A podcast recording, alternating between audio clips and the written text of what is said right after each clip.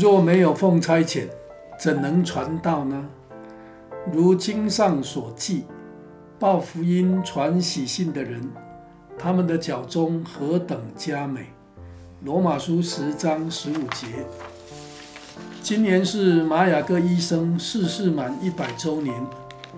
马雅各是第一位把福音传到台湾的人，也是台南新楼医院的创始人。今年南部教会有许多的纪念活动，真的非常感恩，有玛雅各、有马街等等这些宣教士，把福音传到台湾，使我们可以认识救主耶稣基督。当时候从欧美来到台湾，需要经过漫长的旅程，不但很危险，而且很辛苦。但是从他们的传记当中，我们也不难看见，他们宣教的脚踪也非常的刺激有趣，使枯燥的人生变得多彩多姿。最重要的是，他们实践了耶稣的大使命。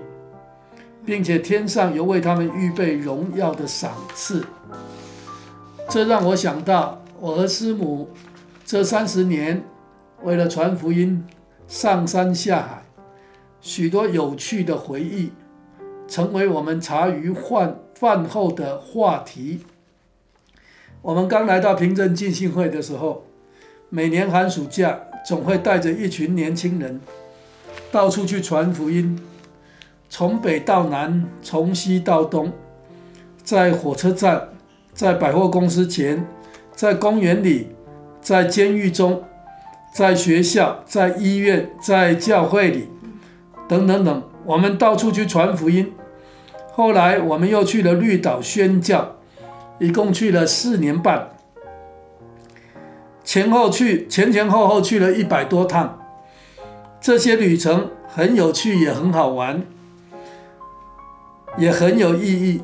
我们一共坐了四百多趟的飞机，有时候也坐船，有时候还坐了几次的直升机啊。更有几次惊险的旅程，让我们永生难忘。二零零五年，我们教会的宣教士阿方索和 Sarah，他们请到请调到中国大陆的云南。开启了我们的大陆宣教之旅。我们一年有好几次进出大陆。从茫茫的人海中，我们终于在东莞找到了一个滩头堡，开始登陆，建立了教会。回想起来，既有趣又好玩。我要说最好玩的事，就是与主同工，与主一起去宣教。亲爱的弟兄姐妹们。你想要让你的生命多彩多姿吗？你想要遵行耶稣的大使命吗？你想得着天上荣耀的奖赏吗？让我们一起来传福音，一起来宣教，使你的人生有意义，让你的青春不留白。不管我们在做什么，心态很重要。